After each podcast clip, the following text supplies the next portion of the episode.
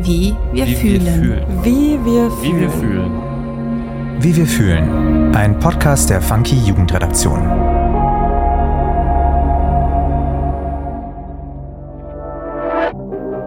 Hi, ich bin Sarah und du hörst den neuen Funky Podcast Wie wir fühlen. Hier übernimmt die Gen Z das Wort und spricht mit interessanten Gästen über das, was ihr Leben auf den Kopf stellt. In dieser Staffel dreht sich alles rund um den Klimawandel und dafür werde ich mit meinen Gästen über Klimapolitik, Zukunftsfragen und Aktivismus sprechen. Die letzte Generation, eine klimaaktivistische Bewegung, die durch Protestformen des zivilen Ungehorsams kontrovers diskutiert wird. Einer der Aktivisten ist Vincent Schäfer. Er ist 20 Jahre alt, studiert Philosophie, arbeitet sowohl an der Uni als auch ehrenamtlich als Sporttrainer und klebt sich hin und wieder neben anderen Aktionen für die letzte Generation auf die Straße, um auf unzureichendes Handeln der Politik in Bezug auf die Klimakrise aufmerksam zu machen. Im Interview spricht Vincent darüber, warum er die Klebaktionen befürwortet, wie er für 15 Tage in Gewahrsam genommen wurde und weshalb die letzte Generation missverstanden wird. Hi Vincent, ich freue mich sehr, dass wir heute miteinander sprechen. Zuallererst einmal, wie geht es dir heute und wie fühlst du dich? Ach, mir geht's eigentlich ganz gut. Äh, Ich hatte jetzt gerade eine stressige Zeit, Klausurenphase und einfach viel zu tun und werde jetzt die nächsten Tage irgendwann mal für ein paar Tage weg in Urlaub fahren und da freue ich mich eigentlich schon drauf. Sehr schön. Dann würde ich sagen, fangen wir auch direkt einfach mal an. Ähm, Meine erste Frage an dich ist, du bist Aktivist bei der letzten Generation. Warum hast du dich dazu entschlossen, ein Teil der Bewegung zu werden? Ich bin auf die letzte Generation durch die Medien aufmerksam geworden. Äh, Das ganze Jahr 2022 war sie eigentlich in den Medien präsent ähm, und habe mir hab die Aktion immer gut gefunden. Und irgendwann bin ich über einen persönlichen Kontakt mal in die Nähe gekommen, ähm, habe eine Aktion von außen beobachten können, habe die ganzen Abläufe kennengelernt und mir dann die Frage gestellt, warum ich da nicht eigentlich auch mitmache. Und äh, das war so ein bisschen der Einstieg für mich. Und warum bist du der letzten Generation und nicht einer anderen klimaaktivistischen Gruppe beigetreten?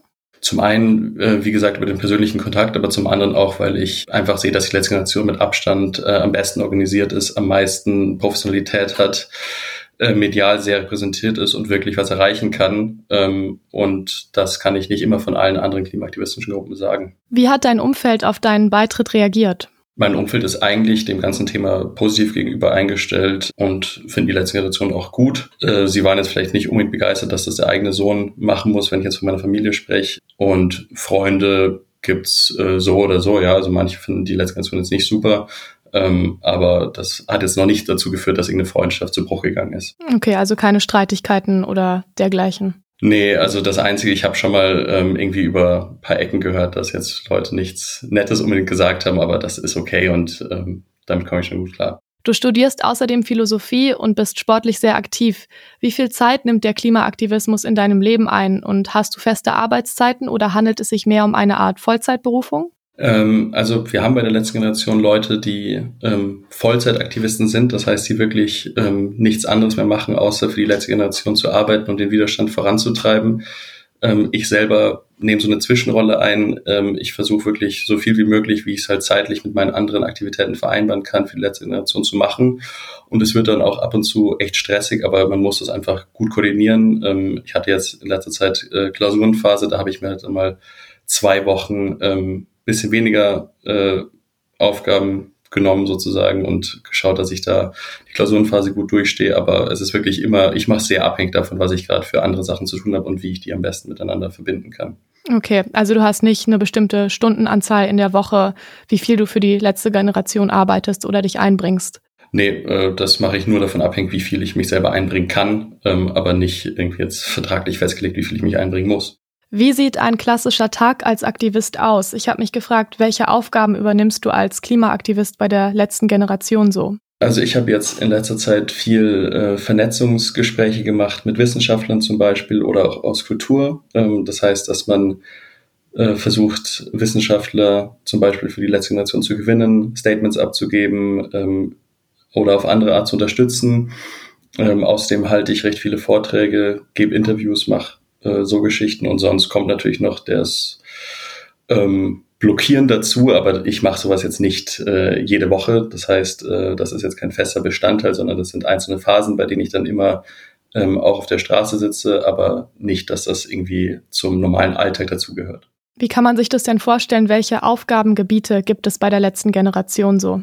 Naja, es ist äh, ziemlich breit. Es muss viel organisiert werden. Das heißt, ähm, für Protestwellen brauchen wir Unterkünfte, wir brauchen Leute, die kochen, wir machen ganz viel Vernetzung, wir planen unsere Protestmärsche in den Städten, äh, wir wollen neue Leute anwerben. Ähm, also da gibt's wirklich tausende Aufgaben und da vielleicht auch nochmal als Ermunterung an alle, die sagen, sie wollen die letzte Generation eigentlich unterstützen, sind aber nicht bereit, irgendwie die rechtlichen Konsequenzen in Kauf zu nehmen, wenn sie sich auf eine Straße setzen oder trauen sich das nicht, weil das wirklich sehr unangenehm ist ähm, auch die haben wirklich, können einen ganz wichtigen Teil der letzten Generation einnehmen und äh, viel beitragen. Man muss also nicht unbedingt bereit sein, äh, Straftaten zu begehen, um bei der letzten Generation mitmachen zu können. Dann noch eine andere Frage, die zielt jetzt mehr auf die Straßenproteste ab. Ähm, du bist für 15 Tage in Gewahrsam genommen worden. Erzähl doch gerne mal, wie es dazu kam. Ja, äh, wir waren in den Tagen vor Weihnachten in München auf der Straße und haben am 20.12. eine Blockade am Stachus machen wollen, die aber mit Zeit und Ort eben schon über eine Pressemitteilung mitgeteilt wurde. Das heißt, der Polizei auch bekannt war. Ähm, da hat die Blockade nicht funktioniert und wir haben dann am nächsten Tag äh, nochmal eine Blockade äh, etwas außerhalb, nicht ganz so zentral in München gemacht, wo die Polizei nicht den Ort kannte. Die hat auch ganz normal funktioniert, wie man es wahrscheinlich aus den Medien kennt. Das heißt, der Großteil hat sich angeklebt, ein paar haben für die Rettungsgasse gesorgt und sich daher nicht angeklebt. Und dann ist die Polizei angerückt, hat uns mitgenommen, recht lange verhört und dann gibt's eben in München bzw. in Bayern diesen ja, diese Spezialbefugnis der Polizei, äh, dass sie das Recht hat, ein bis zu 30 Tage in Gewahrsam zu nehmen. Das ist in keinem anderen Bundesland so. Und in unserem Fall war das dann so, dass die Polizei uns erst verhört ähm, und dann einen Antrag auf Gewahrsam stellt. Das heißt, sie legt eine Dauer fest, die dann von einem Haftrichter entweder bestätigt oder abgelehnt wird oder verkürzt. Ähm, und das heißt, wir sind dann ähm, in ein, ins Amtsgericht München gefahren worden äh, und einem Haftrichter vorgeführt. Und der Haftrichter befindet dann über den Antrag ähm, und in meinem Fall hat er dem Antrag stattgegeben. Das heißt, ähm, ich bin dann noch für äh, vier Stunden ungefähr im Amtsgericht gewesen, bis alle anderen Aktivisten auch vom Haftrichter waren. Und dann sind wir äh, äh, am 21.12. war das um 20 Uhr äh, durch die Tore von Stadelheim gefahren. Das heißt, du wurdest dann auch über Weihnachten und Silvester in Gewahrsam genommen? Genau, ich war über Weihnachten und Silvester in Gewahrsam. Ähm, und ich weiß gar nicht, ob das einen großen Unterschied macht, ob das jetzt andere Tage gewesen wären oder ob es äh, jetzt so für viele, manche bedeutende Feiertage wie Weihnachten und Silvester sind. Ähm, das einzig Dumme war wirklich, dass halt natürlich zwischen Weihnachten und Silvester viele Feiertage sind und in den Feiertagen zum Beispiel keine Briefe bei uns ankommen. Ähm, und das hat man schon gemerkt. Also jetzt am 25. und am 26. zum Beispiel hatte man gar keine Möglichkeit, äh, mit anderen in Kontakt zu treten. Ähm, und das ging dann ab dem 27. zum Glück wieder. Und da haben wir dann äh, Briefe schreiben und auch Briefe bekommen können. Okay. Würdest du also sagen, du hast es bereut im Nachhinein, die Aktion, oder eher nicht? Naja, wir waren alle, wir, wir wussten äh, um das Risiko, wir wissen, äh, dass es in Bayern diesen Präventivgewahrsamsparagraphen äh, im Polizeiaufgabengesetz gibt, beziehungsweise Artikel im Polizeiaufgabengesetz. Ähm, das heißt, uns war das Risiko bewusst. Man kann nie einschätzen, ob das dann am Ende, am Ende auch wirklich äh, durchgezogen wird und wie lange, aber wir waren darauf eingestellt und ähm, insofern, nein, ich bereue das nicht. Ich sehe das als wichtigen Beitrag an. Sonst würde ich den Aktivismus nicht machen. Du hast gerade gesagt, ähm, in Bayern gibt es diesen Entwurf, diesen Gesetzesentwurf. Ähm, zieht es nur auf Bayern ab oder betrifft es auch andere Bundesländer? Ähm, nee, also das ist kein Entwurf, sondern das ist wirklich das Polizeiaufgabengesetz. Ähm, dass 2017, soweit ich weiß, in Bayern eben nochmal überarbeitet wurden und da kamen so Befugnisse rein, wie dass ähm, die Polizei eben die Möglichkeit hat, jemanden präventiv, also vor Begehung einer Straftat für 30 Tage, ähm, beziehungsweise für maximal zweimal 30 Tage in Gewahrsam zu nehmen. Ähm, und das wurde damals schon hart kritisiert. Da gab es äh, damals schon relativ viele Demos dagegen. Ähm, und es hieß immer von der Landesregierung, ja, macht euch keine Sorgen, ähm, das ist ein Paragraph, der zur Gefahrenabwehr von islamistischem Terror zum Beispiel verwendet wird. Und auch damals gab es schon Stimmen, äh, die gesagt haben, ja, ähm, das kann dann aber auch gut und gern gegen Aktivisten bzw. gegen politisch unliebsame Menschen eingesetzt werden. Und damals wurde hoch und heilig versprochen, nein, niemals. Und jetzt sehen wir eben, was ähm, passiert und wie das eingesetzt wird. Und ja, das sind Befugnisse, die es nur äh, in Bayern gibt. Also in Berlin zum Beispiel hat die Polizei nur die Befugnis, äh, ein bis um 0 Uhr des Folgetags festzuhalten. Das heißt, wenn man da nach Straßenblockaden von der Polizei mitgenommen wird, ist man spätestens, ähm, wie gesagt, um 0 Uhr des Folgetags draußen. Es gibt andere Bundesländer, äh, ich glaube in Hamburg sind sieben Tage, ähm, aber kann ich jetzt nicht genau die Tage sagen, aber dass man zweimal 30 Tage in Gewahrsam sitzen kann, das gibt es nur in Bayern.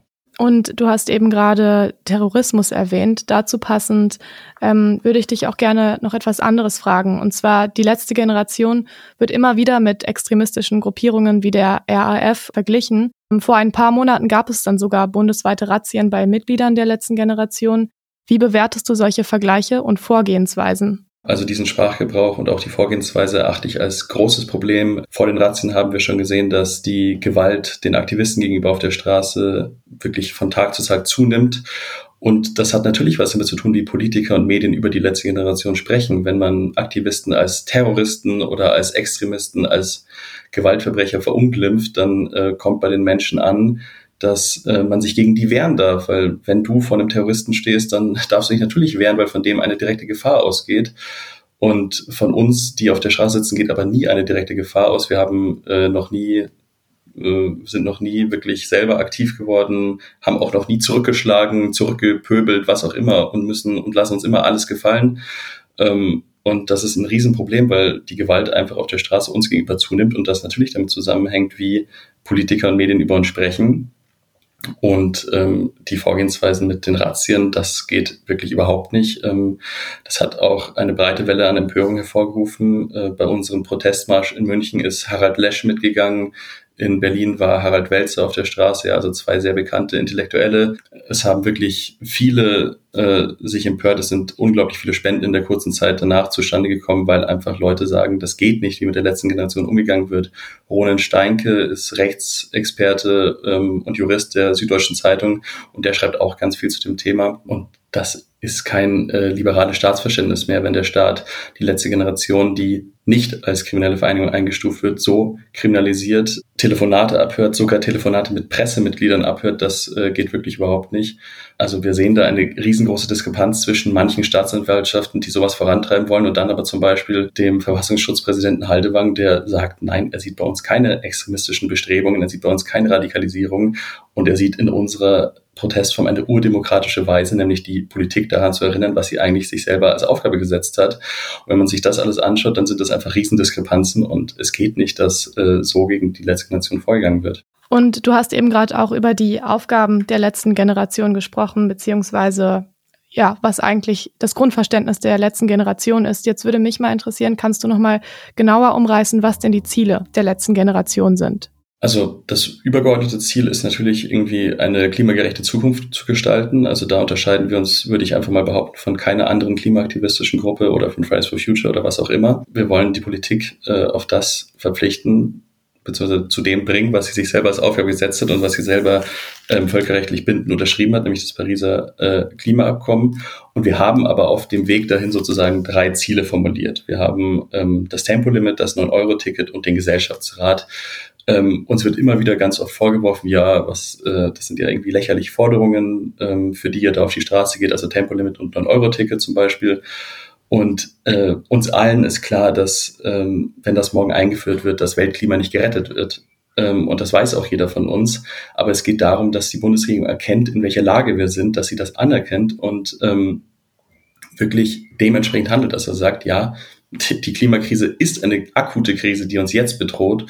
Und ähm, wir wollen sozusagen damit aufzeigen, dass die Bundesregierung nicht mal in der Lage ist, einfachste Maßnahmen ähm, umzusetzen, wie zum Beispiel ein Tempolimit, was eine Mehrheit in der deutschen Bevölkerung befürwortet, oder ein 9-Euro-Ticket, was wir schon über drei Monate haben. Das heißt, es sind beides äh, bewährte Mittel und nicht mal das kann die Bundesregierung umsetzen in einer solchen Krise, in der wir uns gerade befinden. Und das zeigen wir damit auf. Du hast eben gerade auch den Gesellschaftsrat erwähnt. Was genau bedeutet das und wie würde so ein Gesellschaftsrat aussehen oder funktionieren? Kannst du darauf noch etwas genauer eingehen? Gesellschaftsräte sind nichts Neues und wurden auch schon in vielen Politikfeldern erprobt. Und die letzte Generation stellt sich eben einen Gesellschaftsrat Klima vor, in dem äh, zufällig geloste Bürger sitzen, die dann die Bundesregierung auf dem Weg in eine klimagerechte Zukunft beraten und die Maßnahmen auf diesem Weg eben ausgestalten. Es geht nicht darum, das Ziel in Frage zu stellen, weil wir uns ja auch schon längst demokratisch mit Mehrheiten auf dieses Ziel verständigt haben. Das heißt, wir haben das Pariser Abkommen unterzeichnet und wir haben ein eigenes Klimaschutzgesetz, ähm, das wir aber gerade nicht einhalten und auch übrigens vom Expertenrat der Bundesregierung wird immer wieder bestätigt, nein, wir werden es auch bis 2030 nicht einhalten, wenn wir so weitermachen. Und deswegen schlagen wir einen Gesellschaftsrat vor, der ähm, die Bundesregierung berät auf dem Weg dahin, welche Maßnahmen müssen wir umsetzen, wollen wir umsetzen und können wir umsetzen, um unser eigenes gestecktes Ziel zu erreichen. Das heißt einfach nur, wir wollen dem ganzen Weg dahin ähm, mehr demokratische Legitimität verschaffen und äh, begründende oder beratende Instanzen einführen, die dann äh, wirklich Handlungsanweisungen in die Politik geben. Sehr interessant. Und jetzt mal etwas persönlicher. Gibt es etwas, was du an der letzten Generation kritisieren oder ändern würdest? Also die letzte Generation ist eine noch total junge Bewegung und ähm, niemand ist unfehlbar. Das heißt, natürlich gibt es immer mal irgendwie einzelne Aktionen, bei denen man sich denkt, äh, hätte man das nicht irgendwie schlauer kommunizieren können davor, hätte man das nicht anders machen können. Aber das sind immer Einzelmeinungen und es kann nicht immer alles glatt laufen in einer so jungen Organisation, das ist klar, aber alles in allem bin ich sehr beeindruckt, wie organisiert die letzte Generation ist, was die letzte Generation alles, alles auf die Beine stellt, mit den wenigen Ressourcen, die wir zur Verfügung haben, äh, die mediale Präsenz, die wir hochhalten, die Aktions- und Protestwellen, die wir immer wieder auf die Beine stellen. Das ist schon sehr beeindruckend und dass auf dem Weg nicht immer alles perfekt läuft, äh, ich glaube, die Erwartung kann keiner wirklich haben. Für das Klima hast du dich auch schon auf Straßen festgeklebt. Wie verläuft dieser Prozess des Anklebens eigentlich genau? Man trifft sich als Gruppe irgendwo in der Nähe des Ortes, ähm, der Straße, an dem der Protest geplant ist. Und wir haben auch davor immer schon festgelegt, in welcher Reihenfolge wir auf die Straße gehen, ähm, weil das eben ganz wichtig ist, um Rettungsgassen zum Beispiel gewährleisten zu können. Das heißt, jeder weiß, wo auf der Straße er am Ende sitzen wird und was seine Rolle ist. Ähm, das machen wir, um einfach maximale Sicherheit gewährleisten zu können. Und dann gehen wir äh, zu dem Ort, an dem die Blockade stattfinden soll. Wir warten immer auf äh, eine Fußgängergrünphase. Ja, also wir greifen nie in fließenden Autoverkehr ein. Ähm, das ist ganz wichtig und das will ich auch nochmal jedem sagen, der irgendwie, weil ich immer wieder in ganz vielen Kommentaren lese, gefährlicher Eingriff in den Straßenverkehr. Nein, wir wurden noch nie äh, aufgrund gefährlichen Eingriffs in den Straßenverkehr verurteilt, weil wir eben immer darauf warten, dass der Verkehr steht, bevor wir selber auf die Straße gehen. Ähm, und dann setzen wir uns äh, hin und warten mit dem Ankleben meistens, bis die Polizei irgendwie anrückt, weil es einfach zu gefährlich ist, wenn wir uns schon ankleben würden, während äh, wir sozusagen nur der Gewalt der Autofahrer ausgesetzt sind, weil wir werden in der Zeit oft weggerissen, weggezerrt, ähm, bedroht, geschlagen, getreten, was auch immer. Wenn man in der Zeit angeklebt ist, dann äh, kann das sehr schnell passieren, dass ein Passant einem die Hand abreißt ähm, und dann bleiben vielleicht unschöne Verletzungen an der Hand übrig. Das heißt, eigentlich kleben wir uns erst dann fest, wenn die Polizei ähm, anrückt, damit wir dann sozusagen, äh, weil, weil wir dann auch geschützt sind vor der Gewalt der Passanten. Wie genau geht ihr denn mit der Aggressivität der AutofahrerInnen um, die euch entgegenschlägt? Hast du Befürchtungen, selbst einmal angefahren zu werden oder wird es dann wirklich komplett äh, vorweggenommen, wenn ihr immer wartet, bis die Polizei da ist? Nein, auf keinen Fall. Also wir versuchen zu deeskalieren. Ähm, wir versuchen mit den Leuten ins Gespräch zu kommen und wir verstehen natürlich auch jeden, der wütend ist. Ähm, und unser Protest richtet sich auch nicht konkret gegen diese 50 oder 100 Einzelpersonen, die jetzt im Stau stehen. Das heißt, es tut uns immer selber um jeden Leid, der davon betroffen ist. Aber das Einzige, was wir machen, ist äh, zu versuchen, äh, zu de deeskalieren, ähm, aber wir wehren uns nie oder was auch immer. Also davon gibt es keine Videos und es gibt auch keine einzige Blockade, wo ein Aktivist jemals äh, selber zurückgeschlagen oder zurückgepöbelt hätte. Und deswegen müssen wir leider meistens die Aggression einfach nur ertragen. Und ja, klar, äh, das ist nicht schön und das ist auch für mich immer mit einer Angst verbunden, sich jedes Mal wieder auf die Straße zu setzen, weil man sich immer denkt, äh, was passiert heute, was kann passieren, äh, wie aggressiv sind die Autofahrer, fährt einer einfach weiter oder es muss ja nicht immer einer weiterfahren, es kann auch einfach äh, reichen, wenn einer ähm, einen Tritt schlägt, was auch immer. Ähm, wir hatten in Berlin äh, mehrere aggressive Autofahrer, die wirklich sehr handgreiflich geworden sind. Wir sind mit Joghurtflaschen überschüttet worden. Ähm, Also da passiert sehr viel in dieser Zeit, in der die Polizei nicht da ist und äh, es ist jedes Mal wieder eine Überwindung, auf die Straße zu gehen, weil man nicht weiß, was jetzt genau passieren wird. Es gibt verschiedene Protestformen bei der Sichtbarmachung des Klimawandels. Warum ist die Straßenblockade deiner Meinung nach eine sinnvolle Methode, um auf den Klimawandel aufmerksam zu machen? Naja, also wir haben gesehen, dass Fridays for Future ähm, mit wirklich tollen und großen Aktionen 1,4 Millionen Menschen auf die Straße gebracht haben. Das ist ein sehr großer Verdienst, den auch keiner von uns äh, Fridays for Future abspricht. Wir haben aber dann gesehen, dass äh, das politisch nicht genug Druck erzeugt hat. Also es wurde wieder zum Status quo übergegangen. Ähm, es wurde ein verfassungswidriges Klimaschutzpaket äh, verabschiedet. Äh, die Bundesregierung musste dann nach dem Bundesverfassungsgerichtsurteil ähm, nachbessern. Das hat sie auch gemacht, aber jetzt sehen wir eben, dass das Klimaschutzpaket gerissen wird. Und ähm, dafür reicht es unserer Sicht eben nicht oder wir haben nicht die Zeit, ähm, diesen Weg von Fridays for Future weiterzugehen und äh, breite Massen zu organisieren, die in angemeldeten Demos auf die Straße gehen, sondern wir wollen den Druck äh, auf anderem Wege erzeugen.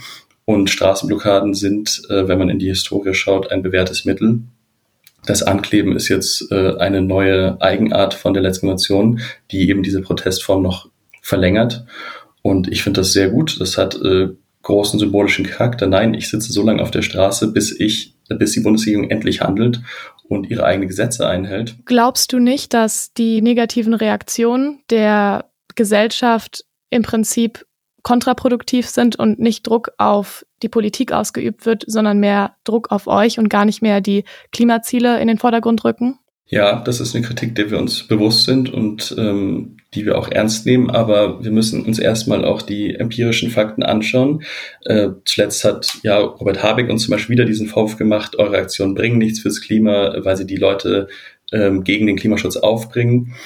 Und da müssen wir einfach nur mal die Zahlen anschauen. Also vor unseren Protestphasen gibt es Umfragen und nach unseren Protestphasen gibt es Umfragen, ähm, die herausfinden, ob die Leute mehr Klimaschutz wollen oder nicht. Und die Zustimmung ändert sich nicht durch unsere äh, Proteste. Jetzt kann man uns natürlich auch vorwerfen, ja, ihr habt deswegen aber auch noch nicht geschafft, Leute zu überzeugen. Aber wir können uns auf jeden Fall mal gegen den Vorwurf erwehren, dass wir die Leute ähm, oder wir würden dafür sorgen, dass die Leute keinen Klimaschutz mehr wollen. Und ich würde auch nochmal jedem, der dieses Argument bringt, dringend raten, ähm, zu überprüfen, was denn da für ein Menschenbild dahinter steckt, weil das würde bedeuten, dass die Menschen äh, oder dass man Menschen unterstellt, nach dem Schema zu denken, dass sie eigentlich ja äh, das Klimaproblem kennen und wissen, wie dramatisch es ist und auch problematisch finden, dass die Bundesregierung ihre eigenen Gesetze bricht und nicht tut, ne, nichts tut. Aber nur weil sich jetzt ein paar hundert Menschen auf die Straße setzen, ist mir das Klimaproblem auf einmal egal und die Bundesregierung sollte nichts mehr gegen das Klima tun. Also so denkt hoffentlich kein vernünftiger Mensch. Und wenn die Mehrheit so denken würde, dann könnten wir jeden Transformationsprozess sowieso direkt vergessen. Das heißt, ähm, ich kann dieses Argument immer nicht ganz nachvollziehen. Das ist immer sehr naheliegend, aber weder äh, die Empirie noch äh, das logische drüber nachdenken gibt dem Recht. Insofern äh, sehen wir das nicht, ja. Weil es dann eine Verschiebung des Problems ist, sozusagen. Ja, es ist natürlich irgendwie, das ist ein guter Vorwurf, den man uns finden, äh, den man uns machen kann, zu sagen, ja, äh, ihr sollt euch fürs Klima einsetzen, aber das Einzige, was ihr erreicht, ist, dass ihr die Leute gegen das gegen Klimaschutz aufbringt. Aber äh, nochmal, also weder die Empirie noch ähm, das Nachdenken gibt das her sozusagen. Glaubst du, die letzte Generation wird missverstanden? Und falls ja, worin bestehen deiner Meinung nach die Missverständnisse? Ich denke schon, dass die allermeisten Leute wissen, dass die letzte Generation für mehr Klimaschutz äh, einsteht und eine klimaaktivistische Protestbewegung ist. Aber es gibt immer wieder punktuelle Missverständnisse, die ich sehe und die auch aus Medien und Politik ganz gerne extra so äh, vorangetrieben werden bei einzelnen Aktionen. Zum Beispiel denke ich da an die Aktion ähm, vor dem Grundgesetzdenkmal in Berlin vor einigen Monaten. Da haben Klimaaktivisten äh, von der letzten Generation ölartige Farbe, ja, es war gefärbtes Wasser, über äh, das Grundgesetzdenkmal geschüttet, um eben darauf aufmerksam zu machen, dass der Bundesregierung das Öl wichtiger ist als unsere Grundrechte und haben dazu auch eben plakatiert, Öl- oder Grundrechte. Also es ist wirklich sehr klar gewesen, was die Message ist, nämlich dass die Bundesregierung eben fossile Brennstoffe höher wertschätzt als äh, ihr eigenes Grundgesetz. Und was dann Politik und Medien daraus gemacht haben, war absurd. Ja? Uns wurden vorgeworfen, endlich zeigt die letzte Generation ihr wahres Gesicht. Sie zeigt, dass sie auf die Verfassung äh, scheißt und dass ihr alles egal ist. Und sie besudelt das Grundgesetz und ähm, sie zeigt ihr wahres Gesicht und Taliban-Vergleiche, wir würden Kunst angreifen und so weiter. Also wirklich von der schlimmsten Sorte. Und äh, da muss ich ganz klar sagen, dass das von Medien und Politik extra missverstanden wurde. Also ich würde sagen, die Symbolik hinter dem Protest kann nicht klarer sein. Aber wenn uns dann äh, Nazi- oder Taliban-Vorwürfe gemacht werden, weil wir äh, Wasser, das sofort wieder abwaschbar ist, über äh, ein Denkmal schütten, um darauf aufmerksam zu machen, dass die Bundesregierung ihre eigene äh, ihr eigenes Grundgesetz bricht, dann ähm, würde ich eigentlich sagen, dass das relativ klar in der Symbolik ist. Aber das wurde von Politik und Medien ganz bewusst missverstanden. Glaubst du, es gibt einen direkten Zusammenhang zwischen negativer Berichterstattung und dem Hass auf die letzte Generation, wenn wir schon davon sprechen? Ja, auf jeden Fall. Also ich würde nicht per se sagen, negative Berichterstattung ist ein Problem. Ähm, es gibt ja auch differenzierte negative Berichterstattung. Also wenn man sich äh, wirklich argumentativ mit der letzten Generation, ihren Forderungen und ihrer Protestbewegung auseinandersetzt, sagt keiner was. Aber die polemisierende und diffamierende Berichterstattung ist ein Riesenproblem. Ja, also wenn von äh, Terroristen, das Thema hatten wir ja schon, ähm, Extremisten gesprochen wird, das hat einfach äh, dehumanisierende Wirkung und äh, das sorgt für Gewalt auf der Straße, das ist ganz klar. Und äh, auch aus Politik wird uns ja häufig, äh, werden wir verächtlich gemacht, uns wird äh, unser, unsere Legitimität abgesprochen. Und ja, das sorgt für, bei den Menschen ähm, für zumindest implizite Legitimation, dass sie das Recht haben, uns äh, mit Gewalt zu begegnen oder sogar äh, irgendwie Notwehr angebracht wäre. Es gab äh, vor einigen Monaten in der Springer-Presse einen recht breiten Diskurs darüber, ob das dann sich hier, äh, wenn man einem Klimaaktivisten die Hand abreißt, um noch gerechtfertigte Notwehr handelt. Und dann sind Rechtsexperten, Professor Ralf Höcker, aufgetreten, der gesagt hat, ja, äh, hier ist Notwehr angebracht und jeder, der äh, einem Klimaaktivisten die äh, Hand von der Straße reißt und ihn von der Straße zerrt, handelt ähm, nicht rechtswidrig, ähm, sondern kann das eben machen, weil ja hier Notwehr angebracht ist.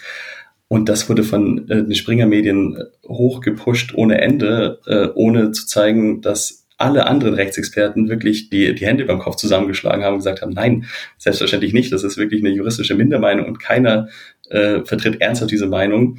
Und natürlich sind so genau solche Diskurse ein Problem, äh, wenn dann Leute die äh, das rezipieren und am Ende hat eben dieser Professor Ralf Vöcker auch noch einen akademischen Titel, wenn die von dem äh, die Legitimität zugesprochen bekommen, dass die ja uns legal von der Straße ziehen dürfen, äh, ja, das ist ein großes Problem. Welche Botschaft würdest du gerne Menschen mitteilen, die euch sonst nicht zuhören und nur mit Hass auf euch reagieren?